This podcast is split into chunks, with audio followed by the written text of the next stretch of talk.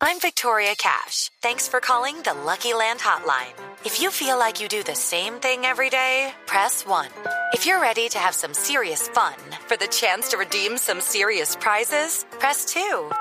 We heard you loud and clear. So go to LuckyLandSlots.com right now and play over 100 social casino-style games for free. Get lucky today at LuckyLandSlots.com. Available to players in the U.S., excluding Washington and Michigan. No purchase necessary. VGW Group. Void where prohibited by law. 18 plus. Terms and conditions apply. de trabajo a una comisión que se llama SETCOID, que es un espacio de diálogo social tripartito financiado por la Organización Internacional del Trabajo. Sin embargo, Carlos González Puche, en representación de los futbolistas, se sostuvo en que la decisión será un paro, aunque no hay definida una hora cero, pero vio con buenos ojos el llamado a conversar. La decisión de los futbolistas es ir al cese por la negativa a que sus peticiones se, se puedan negociar con la federación y con la DIMAYOR. Por el momento, lo que se espera es que las 12 peticiones de los futbolistas sean tenidas en cuenta y se concrete de manera tranquila un acuerdo. Uriel Rodríguez Silva, Blue Radio. Fue capturado uno de los reincidentes más buscados en el país. ¿De quién se trata, Silvia Charri? El hombre más buscado del Cauca por los delitos de homicidio y de hurto. Se trata de Luis Steven Becerra Mejía, quien fue capturado por el CETE y de la Fiscalía y quien hacía parte de ese listado de los reincidentes más buscados del país. Según sus antecedentes penales, este hombre era buscado por hurto, por homicidio y también por fuga de presos, por lo que se había convertido en el terror del departamento porque era buscado desde el 2017. El operativo dirigido por el fiscal Carlos Felipe Escobar logró la captura entonces de uno de los 18 hombres que encabezaban el listado de los 6.979 reincidentes identificados en ese 2017 y que se habían convertido en una amenaza permanente para la ciudadanía.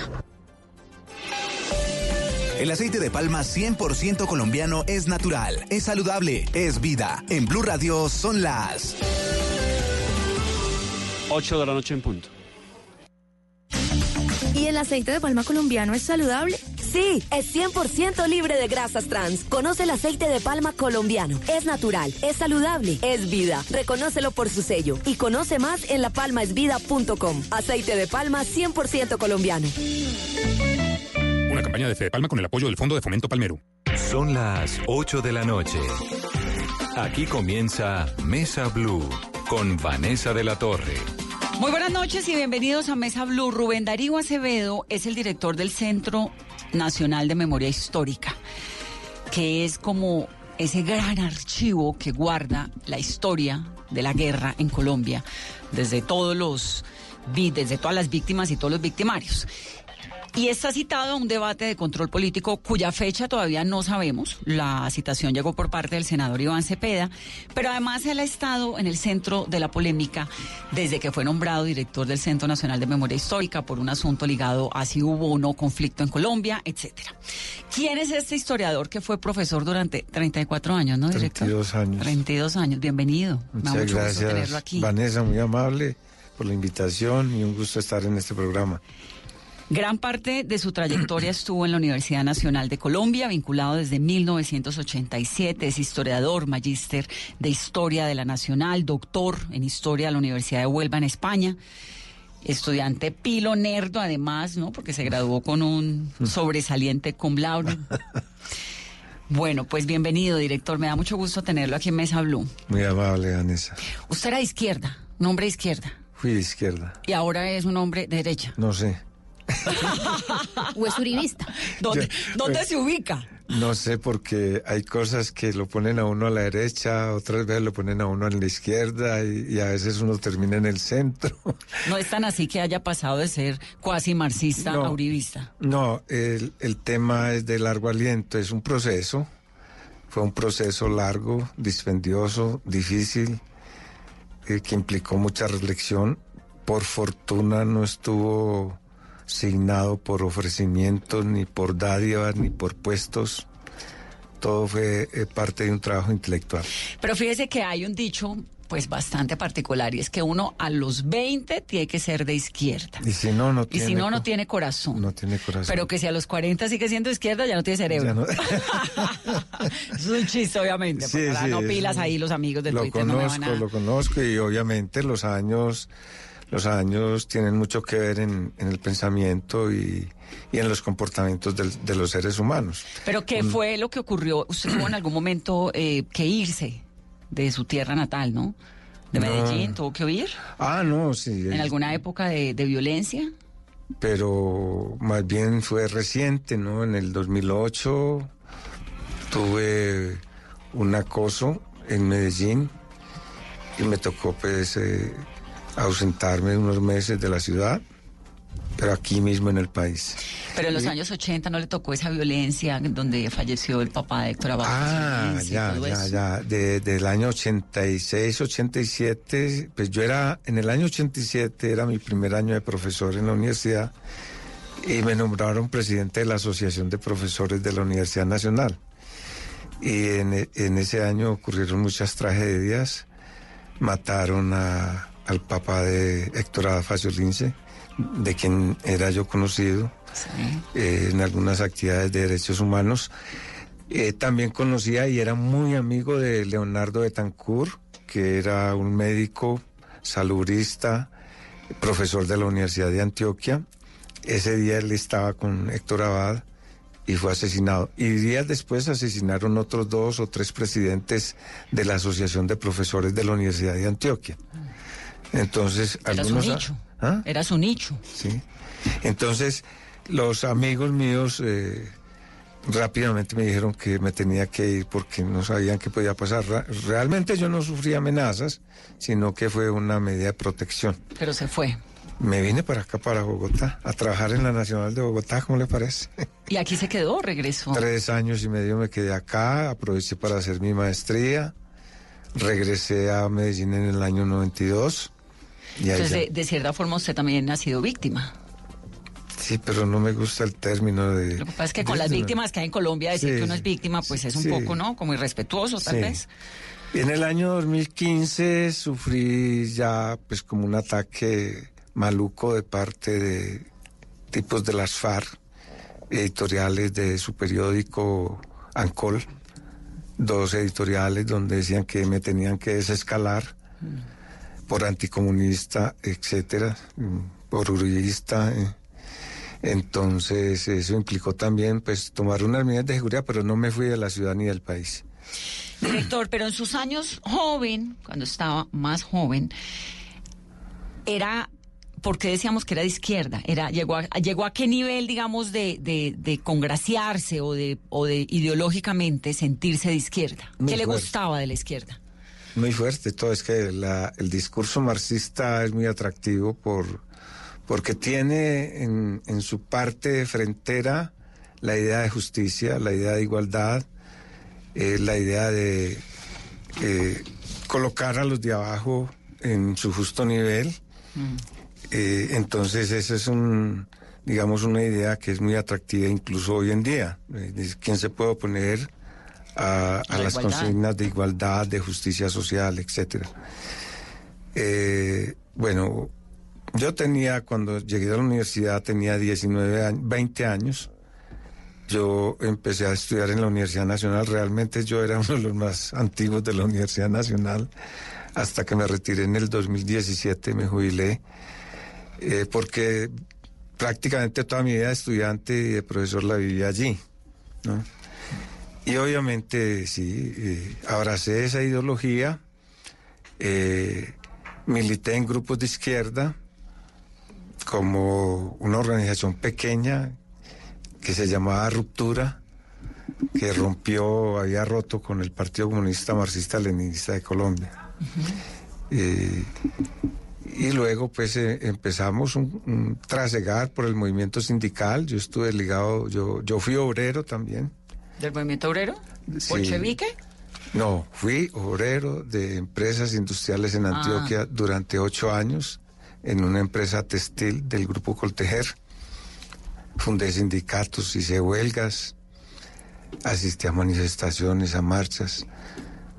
Pero es falso lo que dicen por ahí de que yo milité en, en un grupo guerrillero, porque cuando se estaba en esa discusión, yo que era muy muchacho, opté por irme con los que criticaban la lucha armada, que eran los de ruptura. Bueno, eh, fui fundador en esas de la Escuela Nacional Sindical en el año 1982, pero ya ahí empezábamos a salirnos, porque fue una época en que también se creó en Colombia el movimiento Firmes por el maestro Molina, Gerardo Molina. Eh, yo me acerqué, yo en esa época ya estaba estudiando historia en la Nacional y mi tesis de grado, en el pregrado, fue sobre la vida y obra de, Gerardo Molina, un dirigente izquierda, eh, no comunista, más, más bien socialdemócrata. Él preconizaba el socialismo democrático, algo que es muy difícil. No lo hemos visto en ninguna parte. Pero bueno, eso todavía era más atractivo, ¿no? Uh, que no sea en dictadura el socialismo sería una cosa muy atractiva, ¿no? Y era, digamos, un, hombre de izquierda mucho más moderado, mucho más cultivado intelectualmente, muy respetado en todo el país, por, hasta por sus enemigos. Me hice amigo de él y él influyó mucho en mi formación.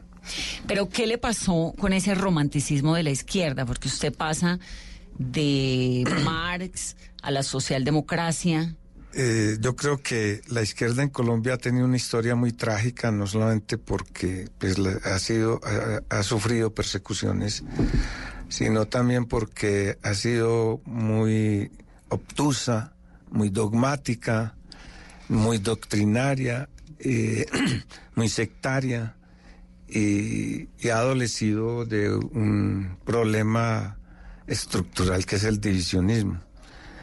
Hay una consigna por ahí muy graciosa. Eh, eh, la izquierda cantaba en, las marchas y todavía la izquierda unida jamás será vencida. Y entonces ya por ironías algunos decíamos, la izquierda unida jamás. Entonces, eh, sí, todo eso cansa e incluso yo creo que ese fue el factor por el cual las guerrillas colombianas en los primeros 20 años estuvieron en, en, el ostracismo, no pudieron pelechar en el campo ni en las ciudades porque tenían un discurso marxista-leninista que chocaba con la forma de pensar de los campesinos colombianos, que eran muy conservadores, muy tradicionalistas. Eh, ¿Por qué nacieron las guerrillas en Colombia? Bueno, yo tengo mi propia idea, pero yo creo que se trató de tres proyectos políticos pero no una causa eficiente. En eso es donde tenemos mucha discusión acá en Colombia, ¿no? Todavía no nos ponemos de acuerdo y yo creo que no nos vamos a poner de acuerdo nunca. ¿En qué no nos ponemos de acuerdo? En eso. ¿En por qué? ¿En el cómo? En, que haya una causa material que haya causado el levantamiento armado de las FARC, el ELN, el EPL, el M19, etcétera, etcétera. Eh, quienes piensan descubrir una causa material, mm, verbigracia, el problema de la tierra o el problema de la explotación capitalista, pues eh, se basan en, en, un principio estructuralista de que en la base de todo conflicto social y todo conflicto a nivel de la superestructura hay una causa material. Yo, creo, yo creo que muchas veces no. Por ejemplo, el caso de la violencia entre liberales y conservadores, no hubo una causa material todo fue eh, en el campo espiritual y más concretamente en el campo religioso. Los conservadores se asumían como defensores de la religión, de la Iglesia Católica, y los liberales se asumían como librepensadores, laicos, etcétera, partidarios de la separación de la Iglesia del Estado.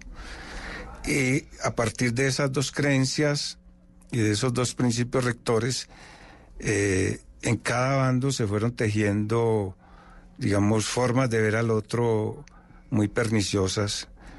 Eh, por ejemplo, como pensar que los liberales eh, eran ateos. No, y, esta cosa de que el otro no puede existir. Esa también, la intolerancia. Intolerancia, porque una cosa es yo, bueno, usted piensa distinto a mí. Y el problema ahí no era si usted tiene tierra o no tiene tierra, si usted es rico o es pobre, no. ¿Usted es liberal o es conservador? ¿Y en qué momento la tierra termina siendo importante. Bueno, la pregunta previa es, ¿usted cree que la tierra, el factor tierra, la posesión de la tierra, ha sido determinante en la guerra colombiana?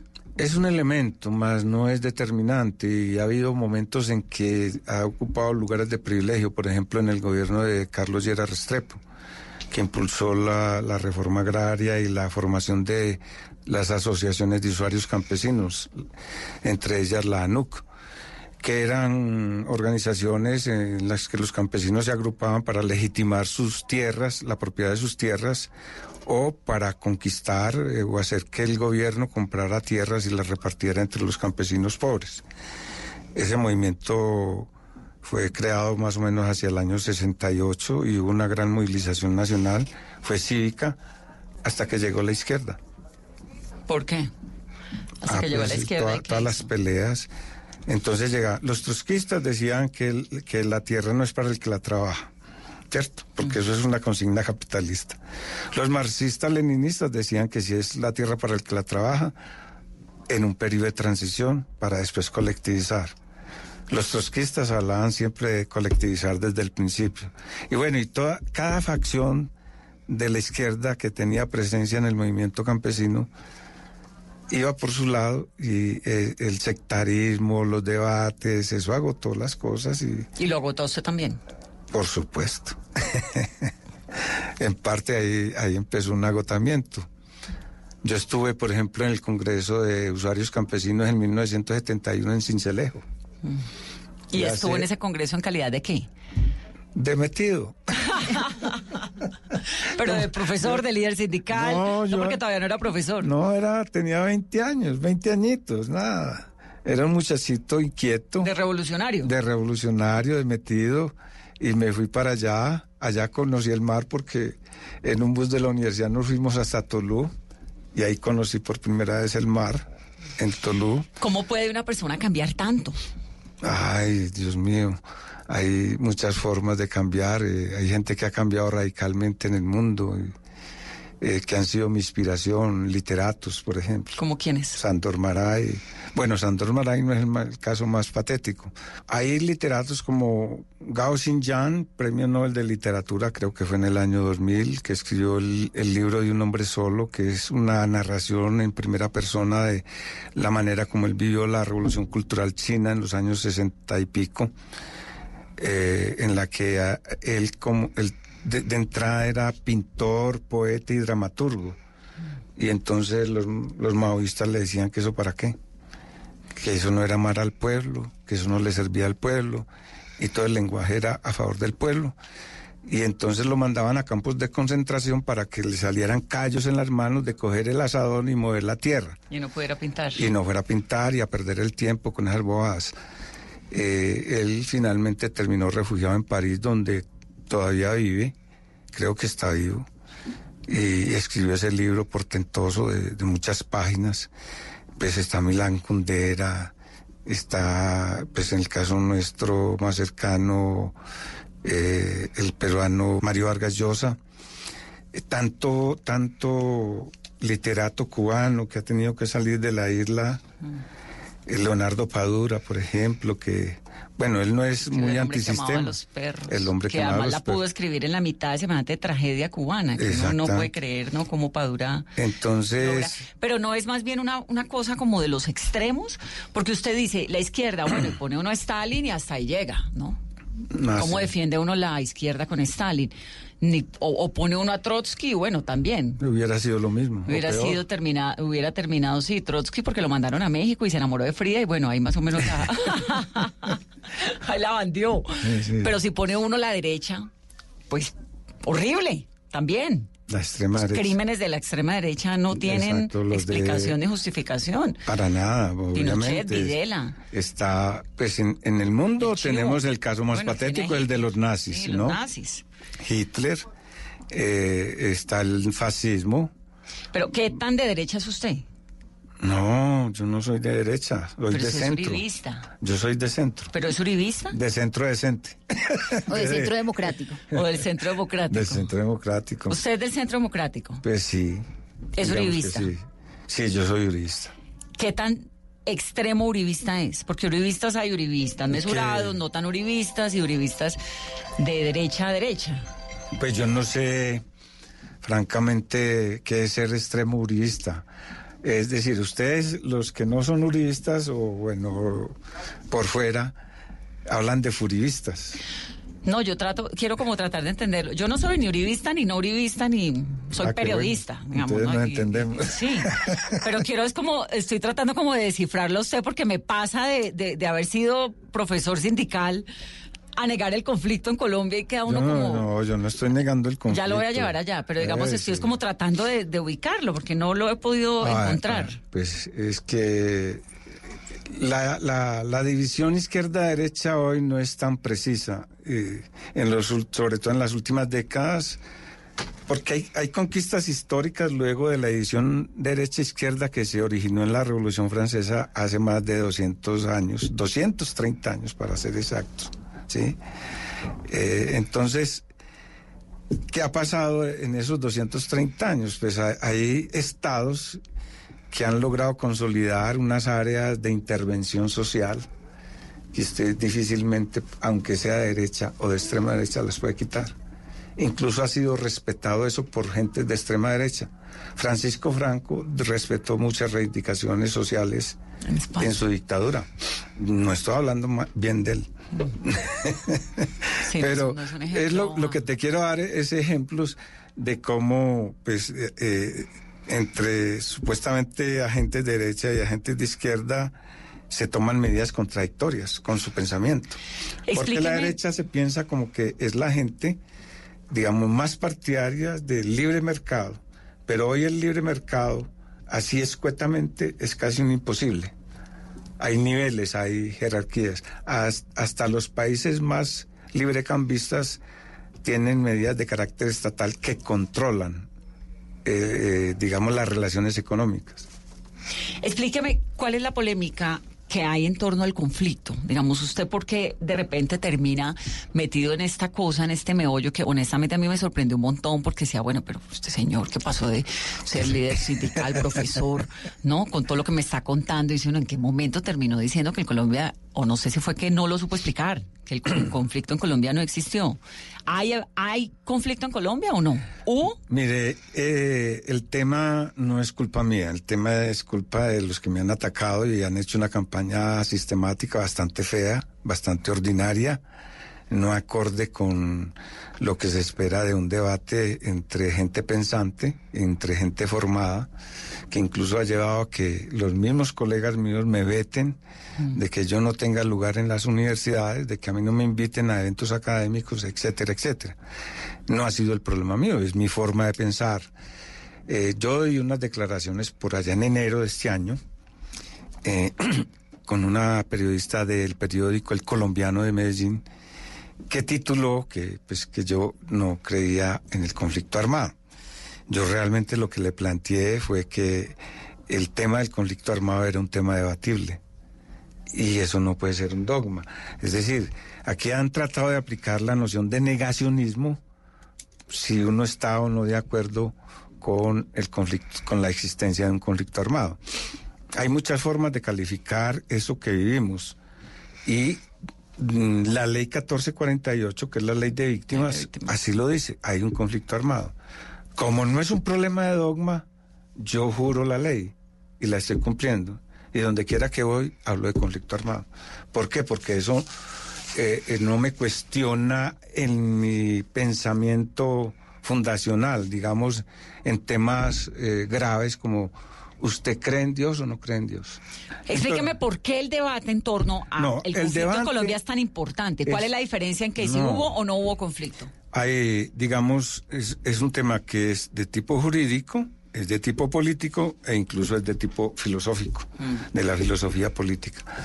Jurídicamente es muy importante el reconocimiento del conflicto armado, sobre todo para los militares colombianos. Yo lo he aprendido en, este, en estos meses que he tenido mucho contacto con eh, oficiales de la fuerza pública que están organizados. Sí, porque por la ley los protege Exactamente. distinto por lo que haya ocurrido en el marco de un Claro, conflicto. porque los acusan entonces de crímenes de guerra cuando han cometido delitos de esa naturaleza y no de lesa humanidad. ¿Cuál es la diferencia? Que los crímenes de guerra pueden ser observados a la luz del DIH, Los crímenes de lesa humanidad son imprescriptibles, imperdonables, bueno, son más difíciles de manejar. Ok, entonces primero, militares. Si hubo conflicto, los crímenes de los militares entran como crímenes de guerra Como dentro del derecho internacional Lo que humanitario. sean crímenes de guerra, es decir, eh, asesinatos fuera de combate, desapariciones forzadas. Sí, Y esto es un tribunal distinto. No, no necesariamente. Simplemente puede ser la justicia nacional, en eso no hay diferencia. Pero la justicia internacional es mucho más Bueno, es contundente que hay dos con niveles. de Habría dos niveles. En principio, el Estado, reconociendo un conflicto armado, podría, y de hecho lo ha podido, juzgar a sus propios soldados como criminales de guerra, ¿cierto? Eh, en el marco de un acuerdo como el que se hizo en La Habana y en el Teatro Colón, pues creó un tribunal aparte. Ese es el motivo de la discordia. Que es la JEP. Hay un tercer nivel, es que si, si el Estado que juzga crímenes de guerra, sea de militares o de adversarios, no es capaz de juzgarlos, no es capaz de aplicar justicia. Se le mete la Corte Penal Se mete Internacional. la Corte Penal Internacional. Y ¿Por esos qué? se irían por crímenes de lesa humanidad si no de hay guerra, conflicto. De guerra, por crímenes de guerra. Si hay conflicto. Si hay, si, si hay conflicto. Pero si no hay conflicto serían de lesa De humanidad. lesa humanidad y habría que juzgarlos en Colombia. Conclusión, primera, a los que más les conviene que en Colombia se califique lo que eso hubo como es- conflicto es a los militares. Eso es detectado, eso he detectado yo en mis conversaciones con oficiales retirados, con oficiales activos, no ven eso como un problema de dogma ni de honor, sino de beneficio jurídico. Claro. Bueno, esa es una cosa, pero el- el- el- en el sentido político también es un, es un problema de oportunidad. O sea, eh, eh, el Estado que es combatido por fuerzas irregulares es el que toma la decisión en un momento dado de decir, voy a reconocer a estas personas, eh, les voy a dar la calidad de par de, alternantes, de opositores armados para buscar una negociación. en el mundo ha habido muchos casos de esos. Eso solo se puede si hay conflicto. Solo negocias cuando hay conflicto. No, o no no necesariamente. A la luz de, de los postulados de la Cruz Roja Internacional, el solo hecho de que haya enfrentamientos entre grupos armados, sean oficiales o no, sean legales o no, Ya lleva a un- que estén uniformados, que tengan mando y que hagan y que realicen operaciones sistemáticas, entonces eso ya supone un conflicto armado. Ok. Por ejemplo, la Cruz Roja Internacional dice que en este momento en Colombia hay varios conflictos armados. Por ejemplo, uno entre el EPL y el ELN en el Catatumbo. Ese es un conflicto armado. Pero entonces, el Estado en el que se produce un conflicto de esa naturaleza y su gobierno es el que puede decir en un momento dado reconocer o no reconocer, según la gravedad, según la magnitud de los enfrentamientos. Entonces, vamos a desglosarlo. Primero, militares. Sí. Segundo, Segundo, oportunidad política. oportunidad política, que es la que me está Sí. explicando. Y tercero, ya es la investigación, la interpretación académica. Que es a la suya. Sí, Ese es el marco eh, suyo. Pues en parte sí. Y ahí por eso es que lo van a citar a un debate, o lo tienen, a un debate de control político, porque yo- yo le el- digo el, señor cosa. que está en el Centro Nacional de Memoria Histórica, si no reconoce que es un conflicto lo que ocurrió en Colombia, ¿cómo lo va a guardar en los archivos? ¿Cómo lo va a contar? ¿no? ¿no? es que yo no tengo que guardar el conflicto armado en los archivos. Yo lo que tengo que Usted buscar es recuperar. No, pero la misión del Centro Nacional de Memoria Histórica es recuperar la memoria de las víctimas del conflicto armado. Claro, la memoria de la No guerra, nada más y nada menos. Pero de, la memoria de quienes sufrieron directamente ataques de un lado, ataques del otro, ¿Y usted qué quisiera cambiarle al Centro Nacional de Memoria Histórica? Como eh, en qué sentido. Porque lo que uno, digamos, yo conozco bastante bien el Centro Nacional de Memoria Histórica porque de hecho acabo de publicar un libro y me metí en los libros del Centro, en, en Memoria Escrita en el Cuerpo, en la Guerra en el Putumayo, en la Coca en los Niños, en, en los libros incluso donde cuentan eh, homosexualidad en la guerra, bueno, todo esto. Y ellos lo que tienen son unas investigaciones muy, muy serias, muy profundas de testimonios a lo largo y ancho de todo el país, donde las víctimas cuentan, para los que no saben qué es el Centro Nacional de Memoria Histórica, y, y los tienen archivados por capítulos, por libros, por episodios, por todo. Sí. Pero uno se encuentra guerrilleros, paramilitares por igual. ¿Qué le falta? Bueno, yo creo que falta todavía estudiar muchos casos y falta hacer un poco de equilibrio eh, en un sentido muy sano, pues de ir a sectores que no han sido visitados sistemáticamente ¿Cómo o en el grado en que lo merecen. ¿Como cuáles? Por ejemplo, los militares, es decir, policías y soldados de diferente grado que fueron víctimas de crímenes de guerra. Porque es que se alega que ellos no son víctimas. Resulta que el artículo tercero de la ley 1448, que es la ley de víctimas, estipula que son víctimas del conflicto armado las personas que individual o colectivamente hayan sido afectadas por crímenes de guerra. Póngame, ¿Eso qué quiere decir? un ejemplo. ¿Ah? Póngame un ejemplo. Ah. Bueno, mi- militares víctimas de Ah, minas por ejemplo, antipersonas. eh, los, los militares que eh, pisan minas quiebrapatas y quedan amputados son víctimas. Claro. ¿Por qué? Porque las minas quiebrapatas están prohibidas por el derecho internacional, Internacional humanitario. Es secuestro. El derecho internacional humanitario prohíbe la toma de rehenes Hmm. Y secuestrar soldados y policías como lo hicieron en Colombia, Patascoy, enjaulados, en, en enjaulados, las selvas, en, en condiciones inhumanas, con cadenas al cuello, en las, en las piernas, por muchos años. ¿Usted cree que el Centro Eso es- Nacional de Memoria Histórica no tiene suficientemente documentado ese episodio de los hay, que militares? y hay que documentarlo más. Es- pero no estoy diciendo que no haya hecho nada.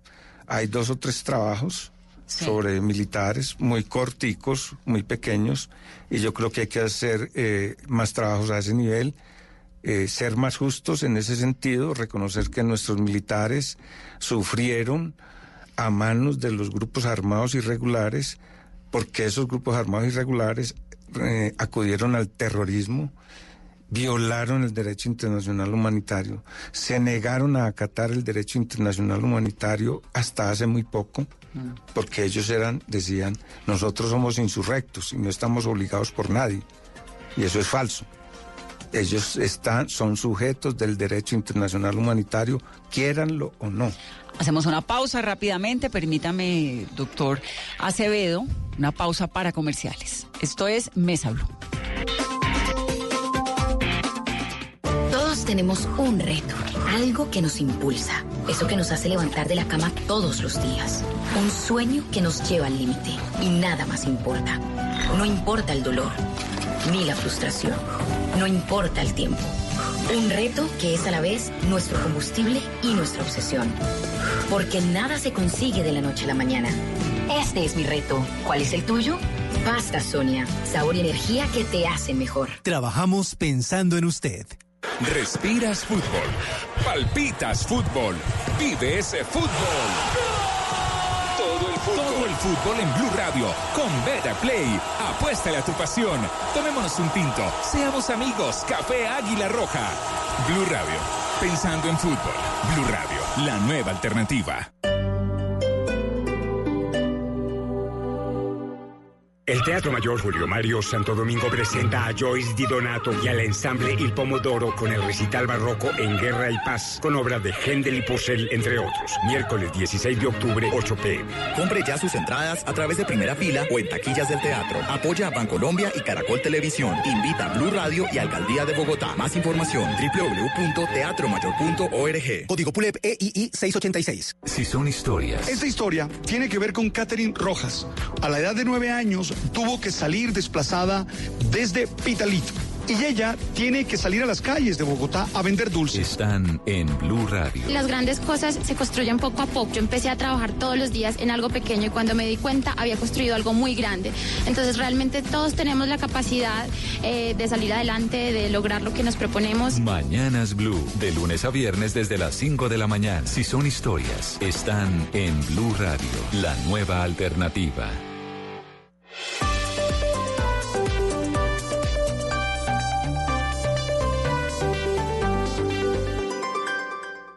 Somos talentosos y apasionados.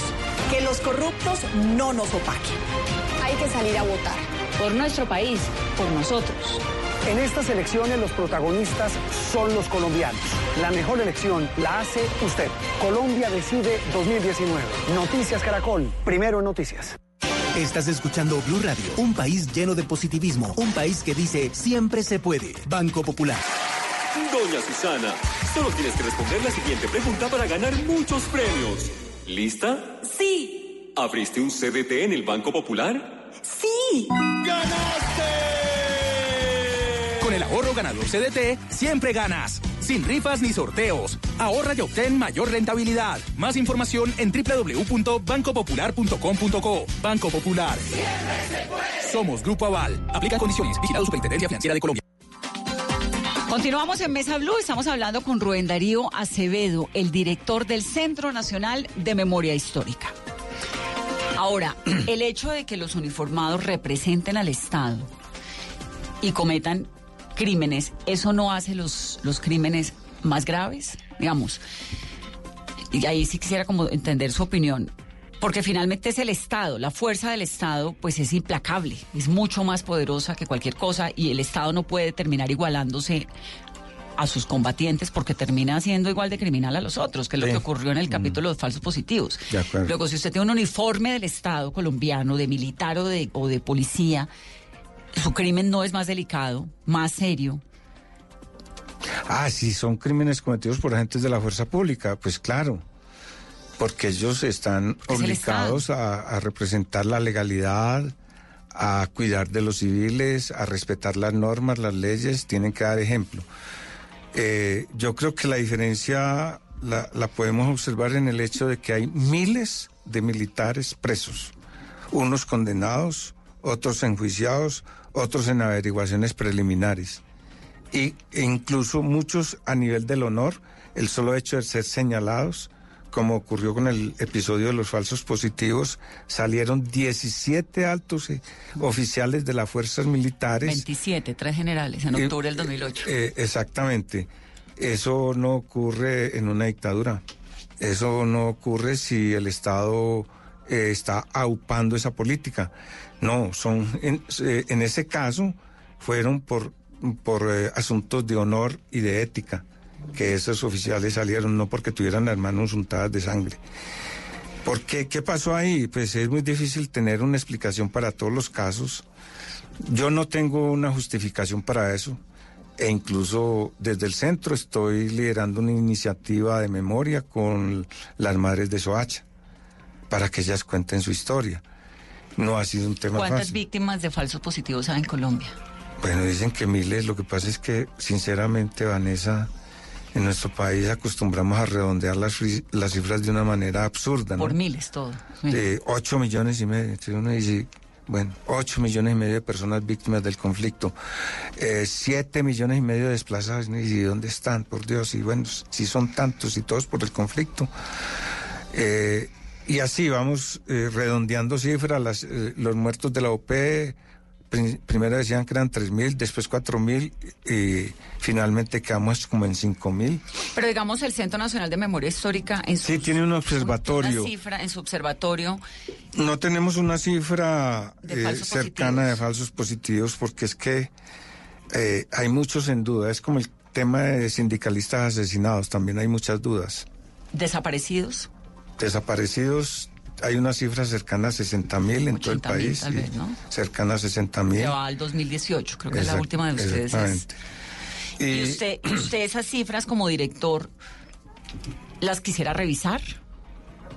A ver, hay cosas que uno como director, por sus funciones, puede modificar, puede revisar, puede instaurar cosas nuevas, puede crear nuevos programas, eh, como el que estamos haciendo nosotros con militares, eh, como el que estamos haciendo, por ejemplo, con el caso de afectados por la guerrilla, que lo- si, si tú dices que has visto los informes del Centro de Memoria Histórica, eh, hay muy pocos que tengan que ver con masacres cometidas por el ELN, Mm. por las FARC o por otras guerrillas.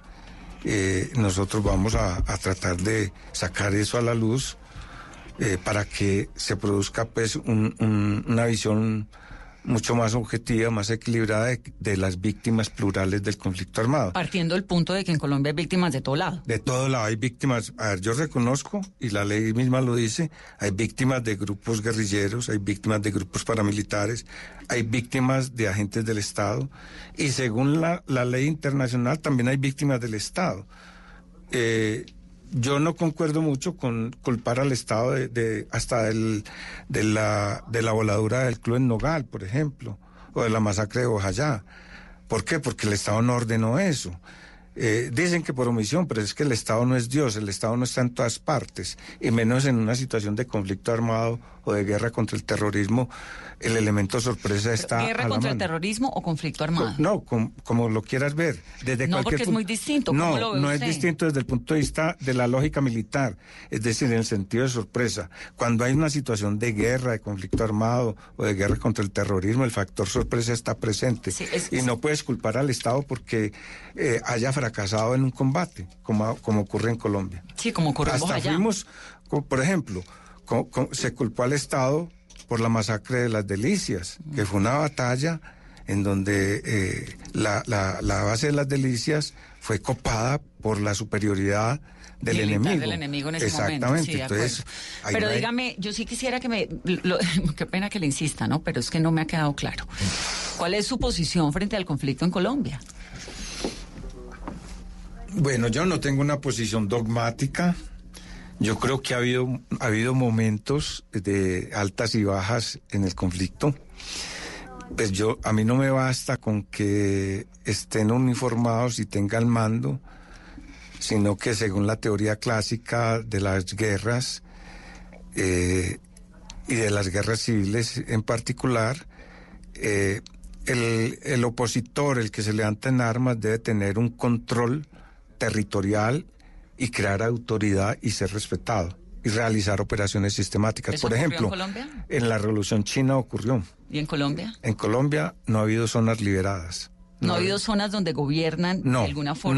no, no. ¿Cómo que Pues, no, director? ah, una si cosa es- encuentra uno estos casos de estas niñas que fueron, o de los niños, ¿cuántos niños en Colombia no terminaron siendo reclutados por guerrilleros en lugares donde nunca hubo nada que no fuera la guerrilla? Pues eso fue por el factor de influencia militar, pero no fue un control fue- territorial estable. Porque era lo único que había, era la autoridad del pueblo. Pues sí, pero es que eh, un Estado no puede tener una autoridad en, en cada monte, en cada montaña, páramo, selva, bosque.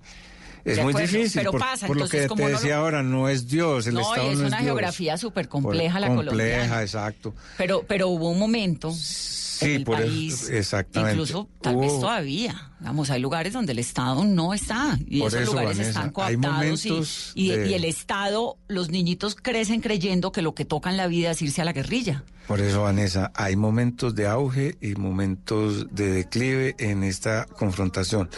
Yo le digo, el momento en que yo pensé más que esto era un conflicto armado y casi una guerra civil, casi, fue en los años 90. Yo no soy un teórico de la guerra. Primero que todo, yo soy historiador. Entonces yo, yo no me ocupo mucho de la clasificación de las cosas. Me ocupo de la narrativa, de, de los acontecimientos, de ligarlos, tratar de producir explicaciones, pero para mí como académico nunca una explicación de, eh, que, que se haga a través de un libro o de un trabajo de campo es necesariamente la verdad.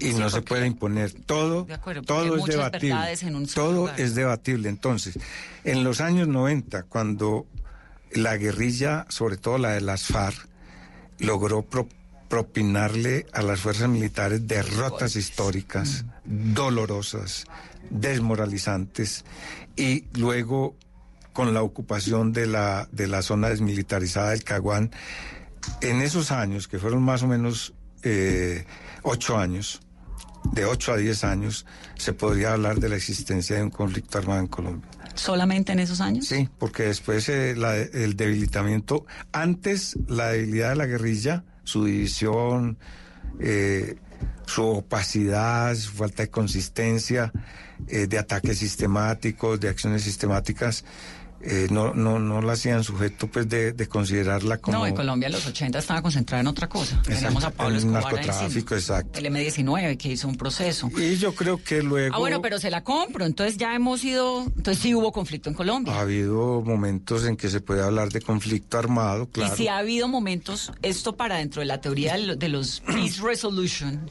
sería pues el conflicto de Colombia. Vanessa, pre- ¿Sé por qué se pegó esa enredada tan innecesaria que va a terminar en un debate control político diciendo algo que termina A mí siendo no me pueden sensato? juzgar por lo que piense.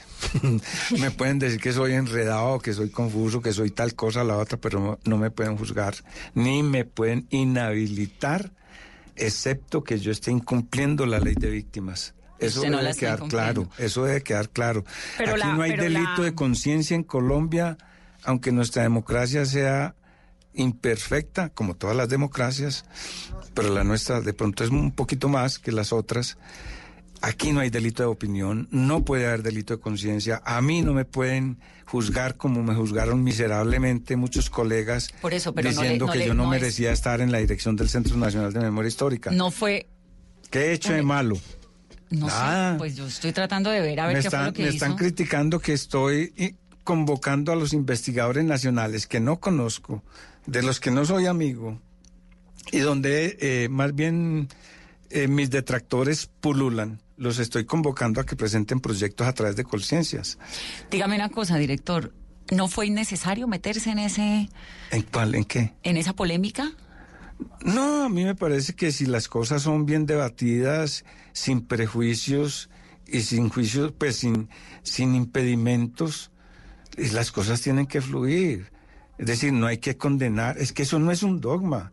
La ley de víctimas prohíbe que las instituciones produzcan verdades, porque se vuelven verdades oficiales, y eso es propio de las dictaduras. Entonces, si a mí me dicen que eso es una verdad oficial, yo digo no. El día que me digan que el Centro Nacional de Memoria Histórica produce verdades, cojo mi maletín y salgo por la puerta de adelante. Bueno, ya hubo reconocimiento que sí hubo conflicto, pero ese conflicto se cerró con un proceso de paz una parte. ¿Qué, qué piensan ustedes ahora? ¿Hay conflicto o no hay No, ¿qué conflicto? importa lo que nosotros pensemos? Es que nosotros no somos las directoras del Centro Nacional de Memoria Histórica. Pero somos ciudadanos, somos, No, ciu- somos eso ciudadanos. no importa, el que usted es el director del Sí, Centro Nacional de Memoria sí, Histórica, eso es sí. una cosa muy seria. Pero ¿cuál fue su opinión frente al proceso de paz? Ya se cerró un capítulo de la historia del país de 50 años de guerra. ¿Cómo ve la implementación del acuerdo? Bueno, eso ya, ya usted me mete en terrenos políticos indebidos. Yo ahí no puedo opinar, son políticas del gobierno. Yo soy nombrado por el presidente de la República.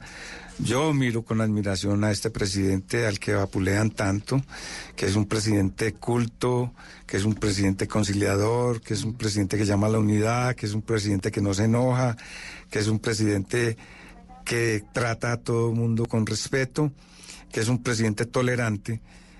Lo admiro y lo sigo y creo que es injustamente criticado por la oposición. Por la oposición y por su propio partido, porque Pues allá yo no sé, quienes... eh, no, yo no La- tengo la- partido. el No, no, la yo- suya no, la de él, Bueno, la del presidente. La del presidente. Ah, sí, sí. Bueno, entonces yo digo que no puedo opinar. Yo creo que él está haciendo las cosas de, de- con muy buenas intenciones. Está tratando de hacer, porque es que le dejaron una situación casi imposible de, de manejar. Este país se podría quebrar si cumple al pie de la letra todo lo que concedió el señor Santos en su arrevesada negociación en La Habana. ¿Quebrar qué? ¿Económicamente? Claro. Pero usted tiene ocho mil exguerrilleros o diez mil, dice Archila, Sí, ¿no? claro, claro. Tratando de tener una vida distinta. Eso es muy bueno y también tenemos 30 mil paramilitares que dejaron las armas y bueno, y también fue muy bueno. Exacto. Pero ¿a qué precio? ¿A qué precio? Porque tiene que haber algo de castigo. Yo he dicho eso eh, como persona, como columnista. Pero es que eso aplica entonces para todo el mundo, para los guerrilleros, para los militares, Claro, los paramilitares Para los ocho paramilitares. años. Ocho años. para el Estado. Acaba de llegar uno que dicen que, que, que, claro, los mandaron para afuera. Acaba de llegar uno, creo que es eh, Macaco, y está preso aquí. Carlos Mario Jiménez. Ah, sí, Carlos Mario Jiménez, y está preso aquí. Nada que sí, están presos. Los otros están en el Congreso. Porque hicieron una negociación distinta. no por- es también o- una, obvio, pero- una... Por eso digo yo, ¿a qué precio? Pero no me metan en temas que en ese Hablemos precio- más del museo. ¿A qué precio? Hablemos del Museo de la Investigación en el Centro de Memoria Histórica. Digamos, el precio de la guerra justifica Ah, para mí no. algo. No, eh, sí, justifica que haya justicia, claro. Justifica que, ha- que haya algo de castigo. Porque entonces, ¿para qué somos parte de la CPI? ¿Para qué? Si los crímenes de guerra no van a tener ningún castigo. O sea, el castigo es un premio. Culpable queda nombrado congresista. No, entrega ¿Qué las es armas eso? y tiene una posibilidad No, de una vida Dios. distinta. O sea, usted votó no en el plebiscito.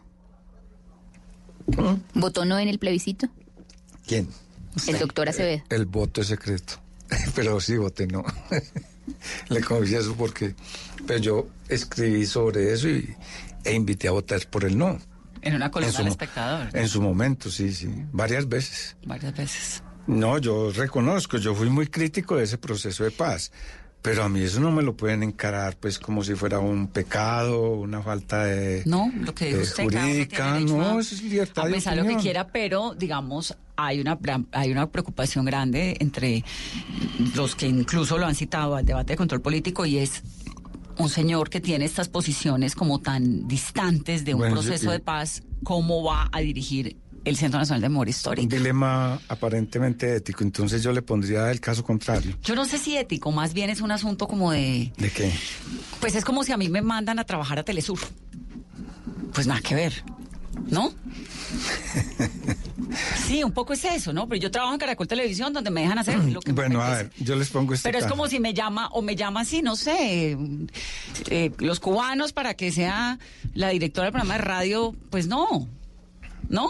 A ¿No ver, es un yo- poco como de, de coherencia con lo que uno es en la Sí, vida? Uno tiene que ser coherente, claro, Total. claro, Pero uno tiene que ser coherente sobre todo con aquellos asuntos que son eh, fundamentales en su estructuración y en su pensamiento. Si para mí que haya o no haya conflicto armado no es un tema de dogma, no tengo ningún problema en jurar la ley. Pero si a mí me dicen, usted para ser eh, director del Centro Nacional de Memoria Histórica tiene que tener tal tendencia sexual o tal tendencia religiosa. Digo, no, señores, eso es de mi libre albedrío. ¿Cierto? Sí, es que yo- Entonces- no, es que yo creo que lo de entonces no- sexual y religioso ahí no, Mire. no aplica porque, bueno, religioso se supone que Colombia es un estado laico y sexual, pues tampoco. Brigitte ¿cómo hay Baptiste gente- podría perfectamente ser directora del Centro Nacional de Memoria Histórica.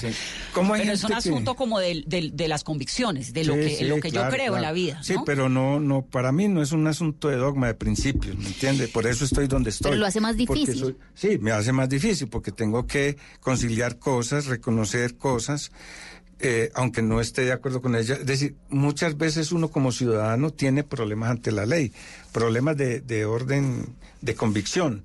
O sea, esa ley no me gusta por esto, por esto. Como ocurre con la ley de víctimas, que a muchos no les gustó. Sí, pero es que usted es el, centro- el director del centro. Sí, por eso, pero la cogemos, la vivimos, la sufrimos. El acuerdo de paz, que dicen que, que está, pues que quedó mal hecho, etcétera, pero está en la ley. Y, hu- y, y el presidente tuvo la forma de montar eso en las leyes y de hacerlo inconmovible. ¿Qué tenemos que hacer nosotros? Buscar- Acogernos bus- a la ley. Buscarle la comba al palo, como Yo le en Cali, preguntaría- e ir organizando de tal manera que el Estado colombiano funcione, fluya. Claro, No, claro, sin- estos rompimientos y sin estas- Aunque ciertas leyes no nos gusten, no nos desagraden o que no estemos de acuerdo totalmente, las tenemos que cumplir. Por ejemplo, que me pongan de multa por ser eh, conductor de Uber, que me quitan el pase de 25 años. ¿Y qué, qué puedo hacer? Me pillaron. Me quitaron el pase de 25 años. Una injusticia, yo no estoy de acuerdo con eso, pero aplicaron la ley. ¿Usted por qué aceptó ese cargo? Pues por, por muchas razones. Yo si- he sido un estudioso de la historia política contemporánea de Colombia. Mm, He escrito mucho sobre problemas políticos, eh, de cultura política. Eh, he realizado investigaciones sobre la violencia liberal conservadora. He escrito algunos ensayos sobre el tema de la lucha revolucionaria. Eh, bueno, es como una vocación y me preocupa mucho la, la política en Colombia. Eh, algunas veces he sido activista, pero la mayoría de las veces he estado es en la academia. Y ha sido una- profesor, obviamente. Claro. Y como, y- y como profesor, ¿usted le ha enseñado a sus estudiantes que en Colombia hubo conflicto o no? Yo no le muestro las cosas hacia los estudiantes, yo les mostraba a ellos todas las posibilidades, las hipótesis. Por ejemplo, eh, mi antecesor, el, el doctor Gonzalo Sánchez, es, es una, digamos, una persona reconocida en el mundo académico, Eh, tiene muchos méritos y, digamos, ha escrito muchos textos sobre violencia en Colombia. Yo tengo ciertas discrepancias con él, pero yo ponía a mis estudiantes a leer a Gonzalo Sánchez. Esa es la diferencia. Pero usted les, les enseñaba que había conflicto en Colombia. ¿o Sí, no? pero es que uno no enseña verdades, uno le muestra a los estudiantes las diferentes opciones, las diferentes explicaciones que hay sobre temas controversiales. Pues que no es lo mismo hablar de la historia de la comida, por ejemplo, que no es tan problemático, ¿cierto? No vas a encontrar opositores, pero siempre que vas a hablar de temas políticos hay, hay, controversia. Entonces, yo... Pero también para eso la academia, ¿no? Para que hayan pero yo aplico un principio en el Centro Nacional de Memoria Histórica. Todo lo que ellos hicieron, mis antecesores, y todo lo que yo haga es controversial, es sujeto de debate, no es la verdad, no puede ser la verdad, no puede ser intocable. Eh, digamos, un libro es inmodificable, sí, el basta ya no es modificable. No, no es modificable. ¿Por qué? Porque es un texto ya redondo, producido, entregado por un equipo, por un encargo. A mí me han preguntado, ¿usted va a modificar el basta ya? Yo digo, no, no está dentro de mis propósitos ni de mis formas de proceder frente a, los productos académicos. ¿Qué están sus propósitos? Digamos, ¿qué quiere, qué quiere dejar como legado? ¿Cuántos años eh, va a estar o pretende estar o quisiera estar en el Centro Nacional? A eh, según la ley, nosotros vamos hasta junio del 2021. Ok. ¿Qué espero hacer yo? Espero entregar un museo de la memoria de las víctimas donde el tema central es la memoria de las víctimas. ¿Y esas víctimas son de dónde? De las que explicábamos ahora. Son víctimas de todo el país, son víctimas de diferentes fuerzas victimarias, es decir, víctimas plurales que han producido textos, que han producido objetos. ¿Y ese, ese museo sería como en fotografías, en, en, vestigios? Pues, eso está por definirse, eso está por definirse, es lo que llamamos el guion museológico, está en proceso de estudio, de análisis, de una cantidad de cosas, y debe tener obviamente también una línea artística, es decir, convocar a los artistas nacionales hmm. para que donen o vendan sus obras relacionadas con la memoria de las víctimas, con el sufrimiento, con el dolor, con la capacidad de superación de las gentes. Ahí están divinos los relicarios de Erika Dietes, ¿no? Hay, hay, cosas muy lindas. De eh, eh, yo creo que eso va a ser muy importante. El de arte popular tiene unas cosas también impresionantes. Bueno, la segunda cosa que yo. Entonces, primero, museo. El museo. Segundo, la investigación abierta. Es decir, a través de conciencias han criticado mucho pero es que critican cualquier cosa que yo piense, diga o haga. Eh, ¿Cómo se va a oponer uno a que la investigación sobre este asunto, que es tan compleja, solamente eh, esté al mando de un grupo pequeño de personas, por muy brillantes que sean? Eh, no es suficiente. En el país hay investigadores de sur a norte, de oriente a occidente, en todas las universidades y lo hacen a través de grupos de investigación que han sido reconocidos y clasificados por conciencias a través de una metodología bastante, bastante exigente. Entonces usted quiere ampliar el grupo de investigadores ligados al Centro Nacional para ampliar las a través, de, proyectos que presenten y sean eh, regidos por la metodología de conciencia. Es decir, yo no voy a tener conocimiento de eso. Pero significa que va a remover la nómina del centro. No, no, no, no se remueve ninguna nómina. Es que en el centro eh, los que hicieron ese trabajo, todos están por fuera. Los que hicieron el trabajo de hasta allá y otros informes y eh, algunos investigadores que quedan siguen trabajando dentro de la institución porque no vamos a hacer solamente trabajos y acuerdos con conciencia, también vamos a hacer acuerdos bilaterales con la fuerza pública, con universidades públicas, con universidades oficiales. Por ejemplo, vamos a hacer un acuerdo con la Universidad de Antioquia en materia de pedagogía de los textos del Centro del Museo Histórico, de cómo van a llegar a, los colegios, a las escuelas. Eh, por ejemplo, vamos a hacer con la Sergio Arboleda y tenemos en mente muchas otras instituciones para hacer acuerdos bilaterales de investigación. ¿Con la Nacional? ¿Usted qué es de la Nacional? Pues sí, el problema es que en la Nacional eh, parece que me cerraron las puertas con candado y le pusieron cera a los candados. Pues ábralas. ¿Usted no, trabaja en una oficina de reconciliación? sí, señora. le va a hacer caso. Yo he tocado las puertas y sigo tocando las puertas y eh, vamos a ver si con la convocatoria de conciencias, algunos grupos se atreven a...